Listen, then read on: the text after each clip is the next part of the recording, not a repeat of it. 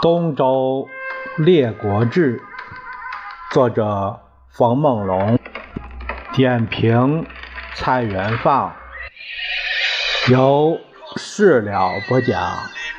第六十回，智五子分军四敌，逼阳城三将斗力。第一节，智五子分军。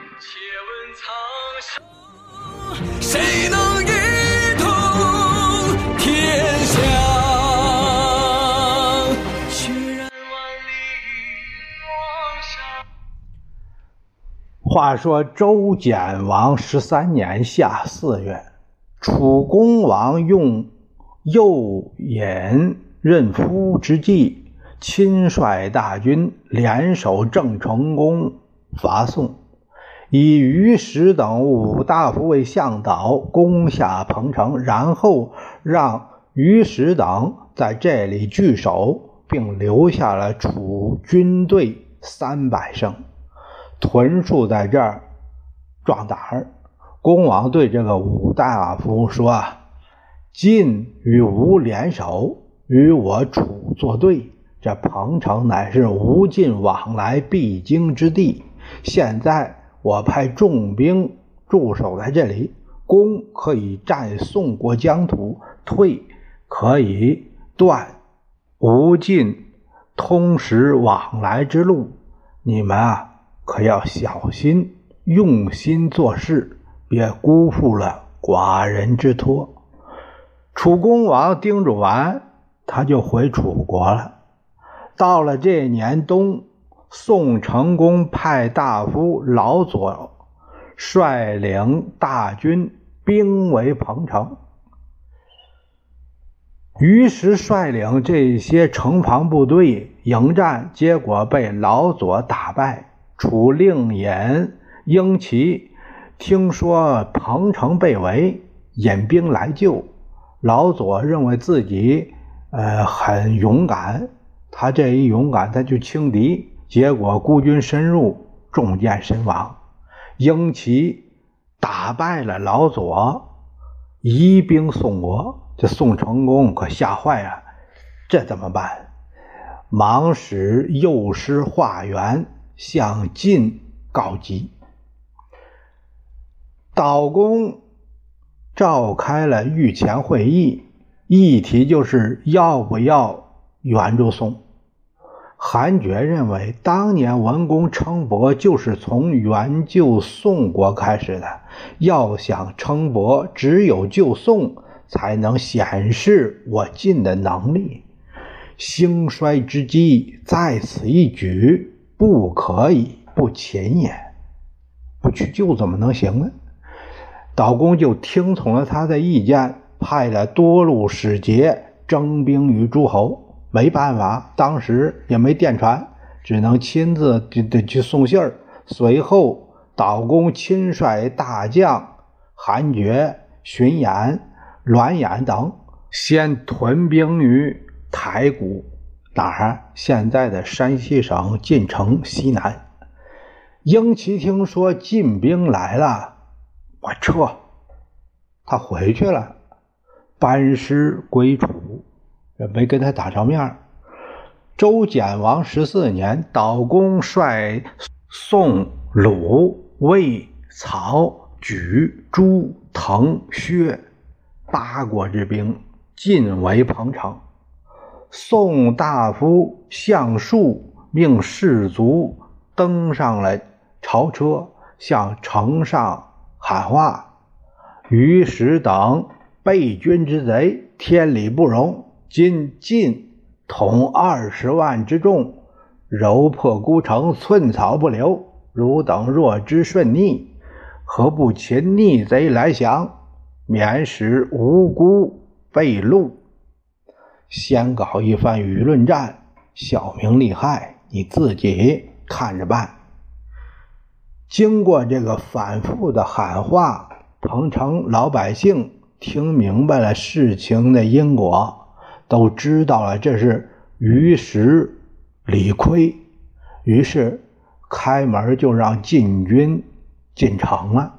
彭城这边本来有楚国军队驻扎，人数还不少，以二十五人为一居，那这是三百居，近八千人的部队，那也相当多了。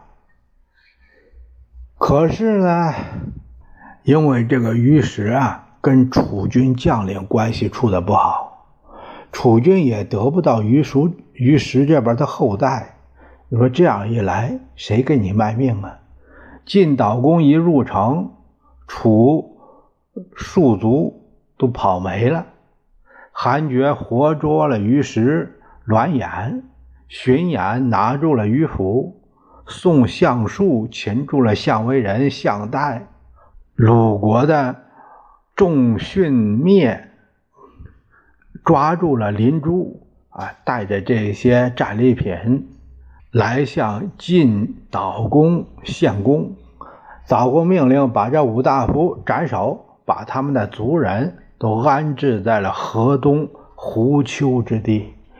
胡丘啊，现在的这个新蔡县城的东南十四公里有个宋岗王李店村委，啊，那是个胡，那个地方是胡丘。接下来这个移师于郑。哎，遗失于众来郑国问罪了。郑国军情危急，楚出兵来救。楚出兵来救，可是这个楚的右眼任夫没有直接和晋对抗。你不是打郑吗？他发兵亲宋，你打郑，我打宋。宋这边很受伤。呃，诸侯在晋的率领下。又来救宋，自然郑的围就给解了。这是早期版本的围魏救赵。两阵营一看都不能取胜，于是就各自回国算了。也就是这同一年，周简王崩，世子谢欣继位，这就是周灵王。周灵王很有特点，他呀从这个娘胎里出来，就长着一撮小胡子，叫髭须。呃，这个上嘴唇长着小胡子，这就跟日本人胆虎似的，所以这个周人都让都称他为资王。资王元年夏，郑成功。病得快不行了，他在临终前把上卿公子非叫到身边，他嘱咐说：“郑君以救郑之故，始积于目，寡人为之感望。寡人死后，诸卿切勿被处。”这留下这个大政方针，他就红了。说完就死了。蔡元芳先生在这儿有一段评语，说郑成功之所以不能成功，就是因为他因私忘公啊，只记楚王的恩情，忘了大义。主要还是角度不一样，他以中原啊为正啊，其他的呢那都是叛逆啊，所以角度不一样。晋才是中原的正统，你郑不归附中原，那就是背叛。我觉得郑成功是个忠义的人，哎，郑成功死后，公子非等奉世子坤丸继位，这就是郑西公。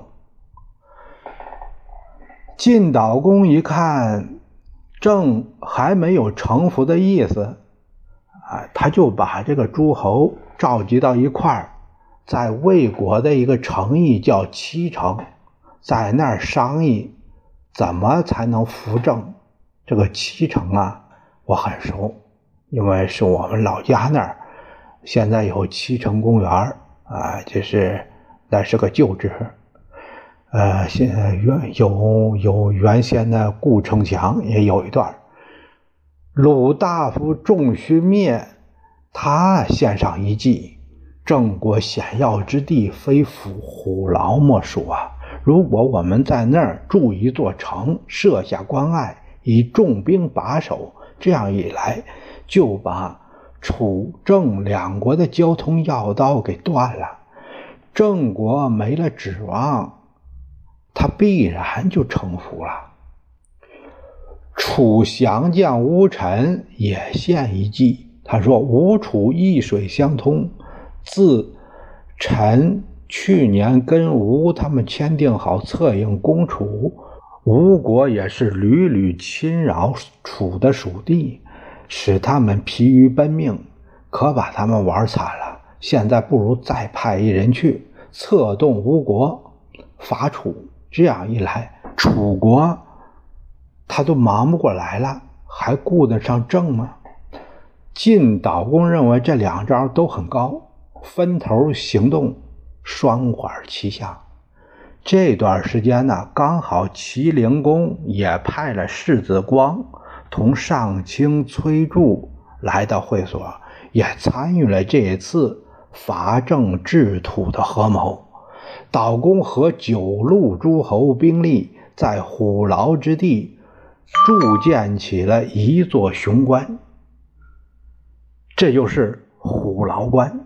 增至墩台，由联合国军守备，分兵比例是这样：大国抽兵千人，小国三五百人共同驻守。郑西公一看，这下完了，断了郑楚两国的路了，这不废了吗？在这种情况下，他才形成于晋。哎，这个只要你服了呢，就是好同志。晋悼公满意的回去了。这时的中军尉齐西已经是年过七十的人了，他说自己干不动了。告老致政，道公问他：“孰可以代卿者？”哎，你你这你这一走，谁接班合适？莫如谢胡，谢胡最合适。哎，谢胡，闻谢胡卿之仇也，何以举之？这个谢胡不是你的仇家吗？你你怎么推荐他呢？七夕说：“君问可。”非问臣之仇也，你问，你问谁是能胜任，也没问我这仇家是谁呀？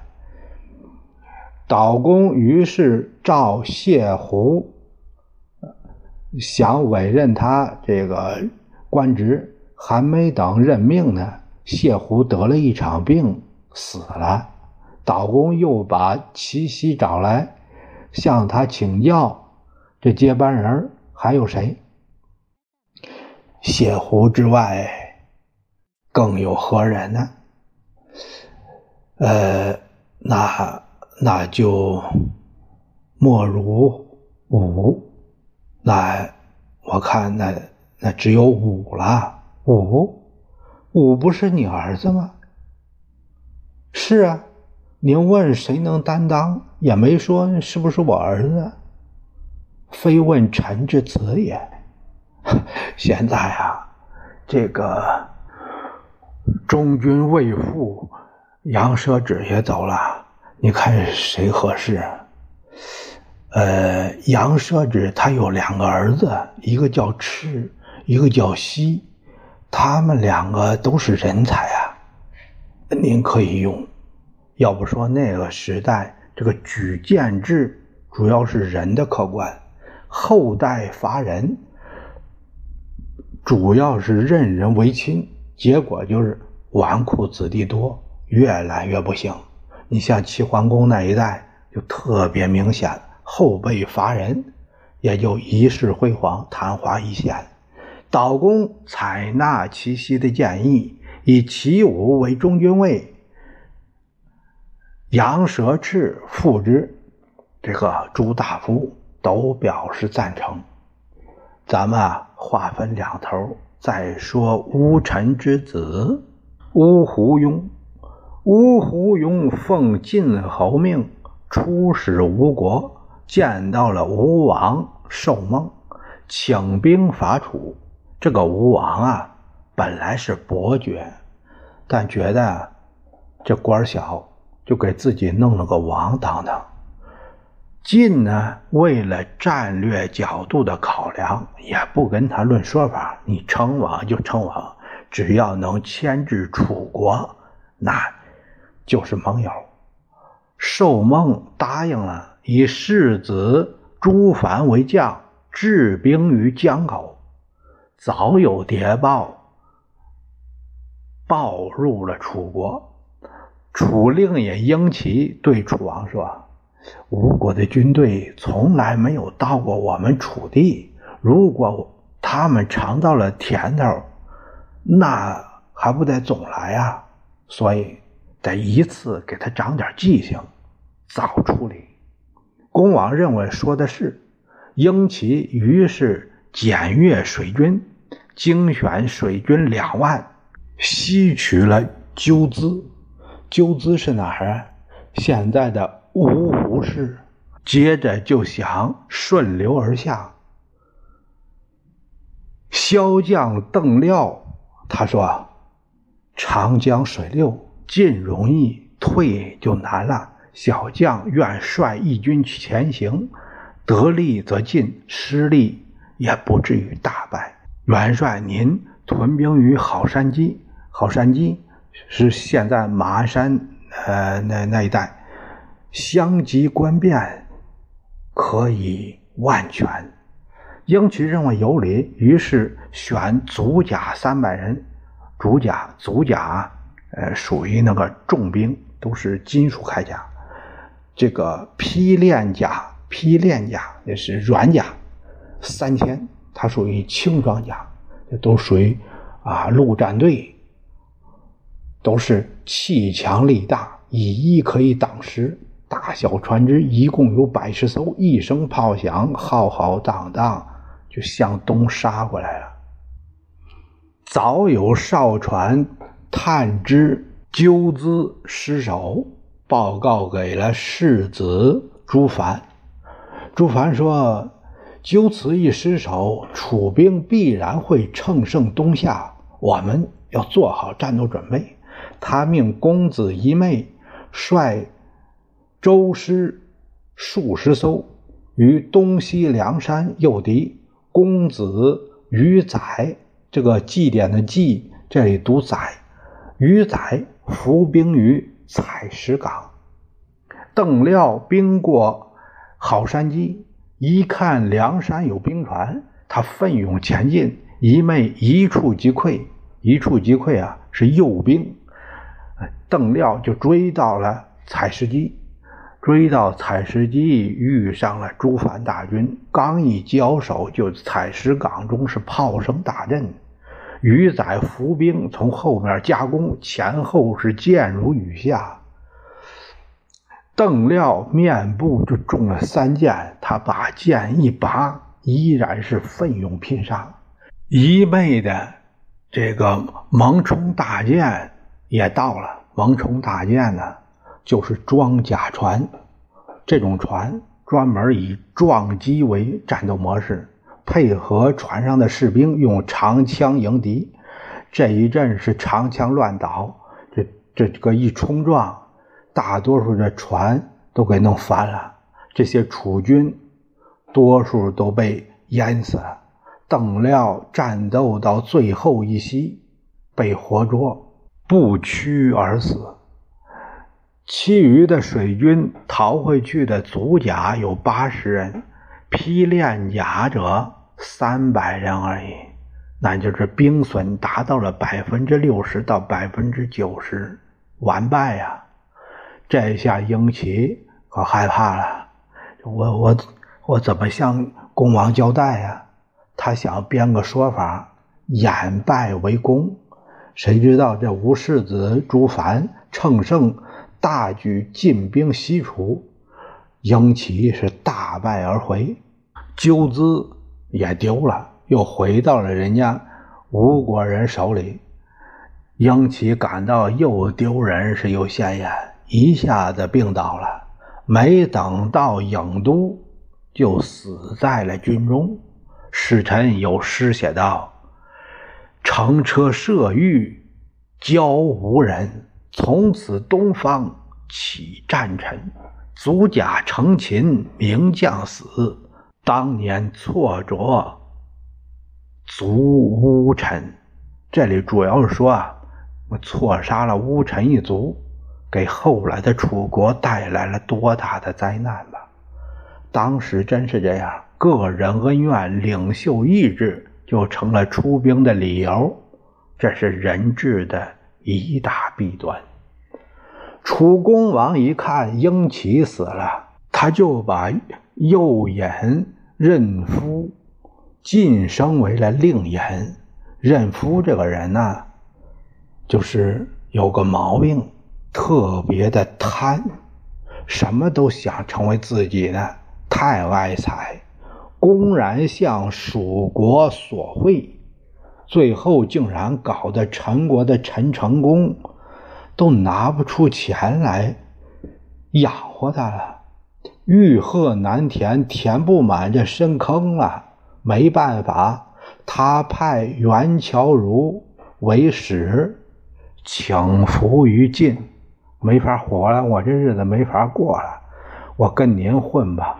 晋悼公 就这样又得一盟友，大和诸侯于基泽，基泽现在的邯郸的东北。相声内话叫百知，哎，让大家知道知道。随后。又再会诸侯于七七呀，呃，在前面的就是那个七城濮阳。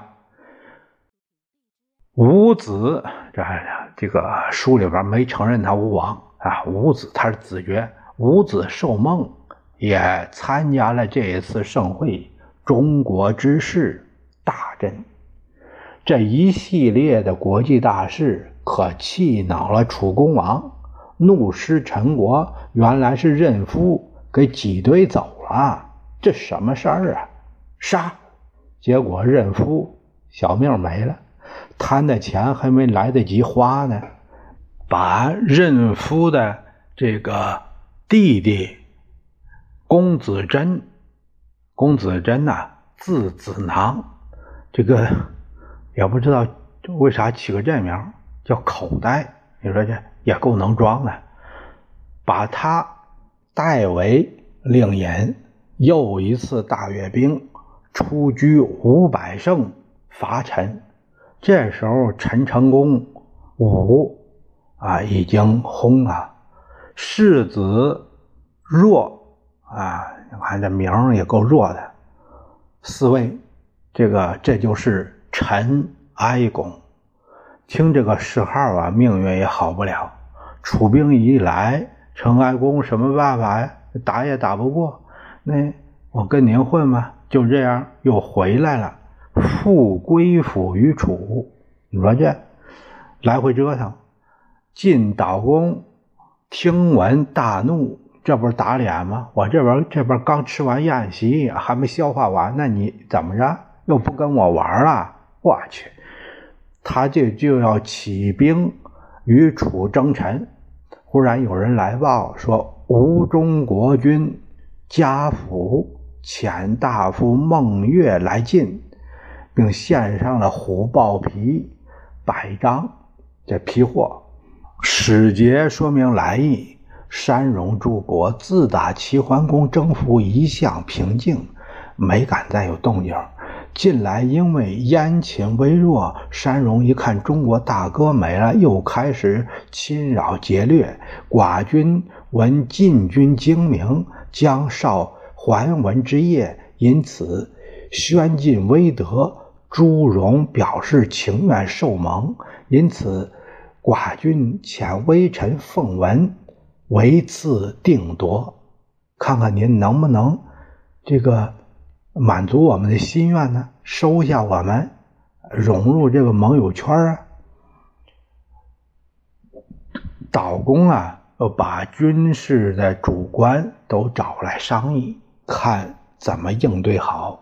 大多数认为啊，这个戎狄无亲，根本就不懂得和睦相处，干脆把他们做了就完了，不如伐之。想当年齐桓公之伯，先定山戎，后征荆楚，正以豺狼之性，非兵威不能制也。对他们就该狠一点。只有司马魏将，他认为这样做不可以。现如今诸侯出河，大业未定，若兴兵伐戎，楚国必乘虚生事，诸侯必叛晋而朝楚，那损失就大了。再说呢，夷狄什么玩意儿？禽兽也！诸侯兄弟也！今得禽兽而失兄弟，非策也。哎，他这话就就看出来当时的这个心理了，分出内外来了。再打我们这也是一家子内务。导公说呢，你看现在他们有会盟的意思，能和吗？魏将说：“和戎是好事儿啊，与山戎和，其利有五啊。戎于近邻，我们是邻居，七地多广多旷，多旷啊，就是那地多的是，嗯，这这这这疆土广得很。见土贵货，我以货易土，可以广地呀。其利一也。”他们不看重土地，对财物看得重，我们就可以用钱去买地，这疆土不就大了吗？啊，他们有了钱，侵略的事儿就没了，边民就可以安逸耕种，其利二也；以德怀远，兵车不劳，其利三也；戎狄势尽，四邻震动，诸侯未服，其利四也。我无北顾之忧，得以专意于南方，其利无也。有此五利，君何不从？你哪能不答应啊？正好的事儿。道公一听，大为高兴。哎，这天上掉馅饼的好事儿啊！于是命魏将为和戎大使，同孟月一起，先到吴中国，与国王家父磋商好以后，由家父出面。号召山戎诸国齐聚吴中，歃血定盟。联合公报是这样说的：方今晋侯四伯主盟中华，诸戎愿奉约束，捍卫北方，不侵不叛，各保与宁。如有背叛，天地不佑。这诸戎受盟，个个欢喜。各国政要都以本国上好的土特产。来敬献给魏将，人家魏将啊，分毫不受，这一下子就得到了朱荣的好评。上国使臣廉洁如此啊，倍加敬重。这做的正和那任夫相反，不单单是钱财的事儿，直接和你的人品、国格挂钩，所以。外交无小事，魏将圆满的完成了使命，带回了和平条约，这这回报给岛公，岛公当然是太高兴了，大悦。楚国这边令尹公子贞得了陈国之后，移兵伐郑。但因为虎牢关有重兵戍守，他过不去，于是避开泗水这一路，由许国方向往颍水而来。郑西公这个昆完又吓个半死，他召集六卿共议，看这个事儿怎么办。这六卿是谁呀？公子非，字子嗣，公子发。字子国，公子嘉，字子孔，这三位啊是穆公之子。西公得叫他爷爷，是叔祖辈。公孙浙，字子耳，公子去疾之子。公孙差，这个万重，万重念差，差事的差。公孙差，字子交，是公子偃之子。公孙涉字子展是公子喜之子，这三位啊都是穆公的孙子。穆公孙子，这个他都是袭爵位为卿，西公得叫他叔辈。这六卿都是尊行，一直把持着郑国的国政。西宫昆完心气儿高，哎，心气心高气傲，这头顶上你说六座大山，他受不了。对他们呢很不客气，礼数就轻慢。这样一来，君臣关系积怨就太久，特别是上卿公子非。尤为凿饼，他是头，处处都跟着西宫对着干。现在一起开会，以西宫的意思是要坚守，以待晋元。公子非说有句谚语说得好：“远水不能救近火呀，不如从楚。”咱们。投降楚算了。西宫说：“从楚那晋师又来了，何以挡之？”那所以说，那我们同从楚了，晋国又来了，这怎么办？公子非说：“晋与楚，谁在起我们？我们摇摆不定，选来选去，有用吗？只能找个强大的做依靠。我看以后啊，只能用钱来砸了。”以牺牲玉帛待于境外，楚来蒙楚，晋来蒙晋，两雄并争，必有大趋。他们打呗，等分出强弱来，我们再择强者而避民，这不就行了吗？我也不清楚这政啊，要是这样搞，得多少钱才能打点好这俩祖宗？西宫认为这不行。要依四之言，正朝夕待盟，无宁岁，那我国不成战场了吗？还有安宁的时候吗？我天天送礼了，所以呢，他就不同意，他就想遣使向晋求援。诸大夫都怕得罪公子非，这军命根本没办法执行，没人愿意去。这西宫这可尴尬了，他气的只好自己。要走一趟，亲自去。当天夜里，他夜宿于驿舍招待所，结果让公子非派门客潜入室内，给杀了。对外就说暴疾得急症死了，随即立了他的弟弟嘉为君，这就是郑简公。接着使人向楚通报，投靠晋都是昆完的主意。现在昆完。已经死了，啊！愿听盟罢兵，我跟你们就行了呗。楚公子真，哎，这个受蒙后就退兵了。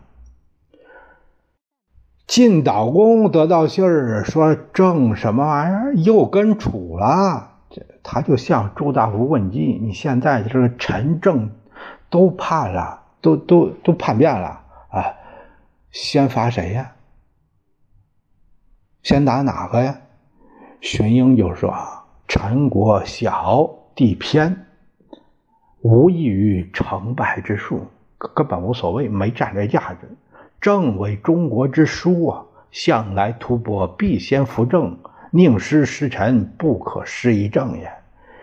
郑国才是重中之重，他是枢纽的地位。”韩厥点头：“子羽实践明觉。”能定政者，必此人。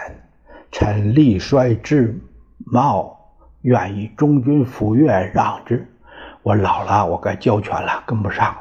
我让贤，道公不允许，不允许他退休。韩厥是态度坚决，真心让贤，道公这才允许了。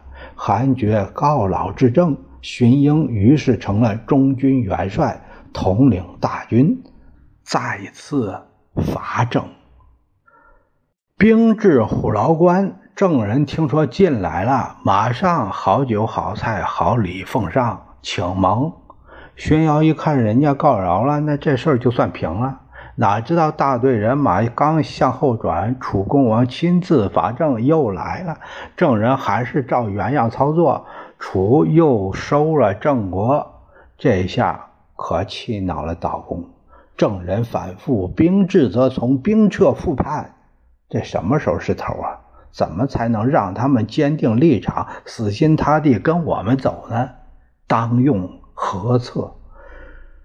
宣英他献计说：“晋所以不能收政者，以楚人争之甚利也。”那这主要是楚的原因。现在如果想收政，必须得。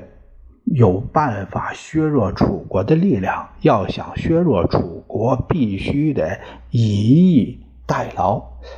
道公就问：“怎么个以逸待劳啊？”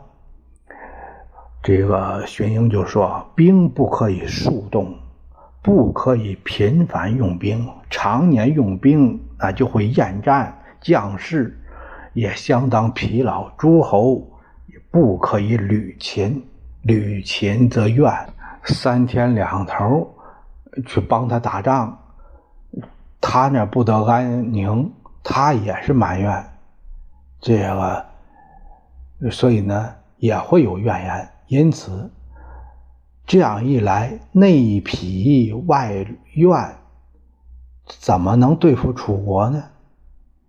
这怎么可能有胜呢？臣的意思是把四军分成三个梯队。与各国也分批次搭配，每次只用一军，这样轮战。楚进则我退，楚退则我复进，以我之义军牵制楚之全军，让他求战不得，求息又不得。如此一来，我们这边没伤亡，他们是疲于奔命。我能击亡，彼不能击来。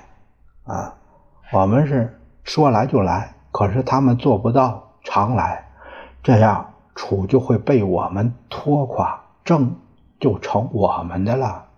道公一听，嗯，此计甚善，这个不错。随即命荀英在曲梁进行军队改制，现在的四军分成三军，排好了轮番出勤的任务与计划。荀英登台出令。坛上竖起一面杏黄大佩，上写“中军元帅志”。怎么是志呢？他不是姓姓荀吗？因为这个荀英啊、荀偃，他们叔侄都是大将，军里边都是大将，同一个姓，没办法区别番号，怎么办呢？荀英的父亲荀守，他的。识才才艺在治，就是现在的山西永济县。荀衍的父亲荀耿，他在晋有呃这个三行军制的时候，称为中行将军，所以他们就以治士、呃中行士这样来区别。三行军制好像是在。晋襄公那时期，晋军力达到一个高峰，他扩为六军。可是呢，扩为六军，当时周天子才可以有六军。你一个诸侯有六军，那是僭越。你不是你不是奉天子吗？你奉天子，你怎么能僭越呢？那怎么办呢？这个难不倒我们中国人。咱们还是三军，三军咱们再设一个三行，左行、中行、右行，就这样三行成立了。三行其实就是另一支三军。荀英从此就以志为番号，荀偃以中行为番号，这样这个军中的号令就不会乱了。这都是。荀英的法度，他军事上的管理细节。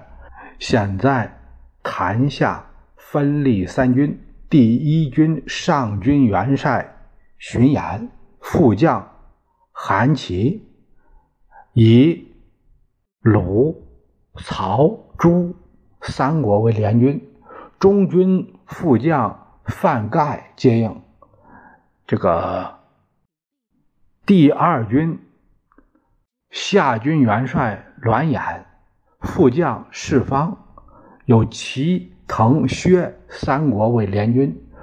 中军上大夫魏杰接应。第三军是新军元帅赵武，副将魏襄、宋、魏、倪。这个三国为联军。这个尼啊，我们第一次出现这个在在东东周列国里边第一次出现这个尼国。尼国，呃，又又被称为小诸国。在殷商之前，黄帝后裔就建立了这个朱楼部落。周武王灭商之后，朱楼被封为诸侯国，称为朱。他的故都就在这个义山，现在的邹城市内。义山之阳，义山之阳应该是在，呃，就是义山南。周公旦执政时期，为了削弱诸侯国的势力，采取分而治之，就把这个诸国夷弗衍有功于周氏，就把他的次子有，呃，这个封在了泥地，这就是泥国啊。我们介绍了一下这这个泥国，呃，这个第三军呢是中军下大夫。呃，这个荀会接应，这就是一对一的这这样一个相互呼应。荀英传令，第一次上军出征，第二次下军出征，第三次新军出征。中军兵将分配接应，周而复始，轮着上。只要是取盟约回来，就算有功，但有一条。不许和楚国交兵，不能和他交战，不能有正面交锋。啊，荀英分拨完毕，没想到就来了一个捣乱的。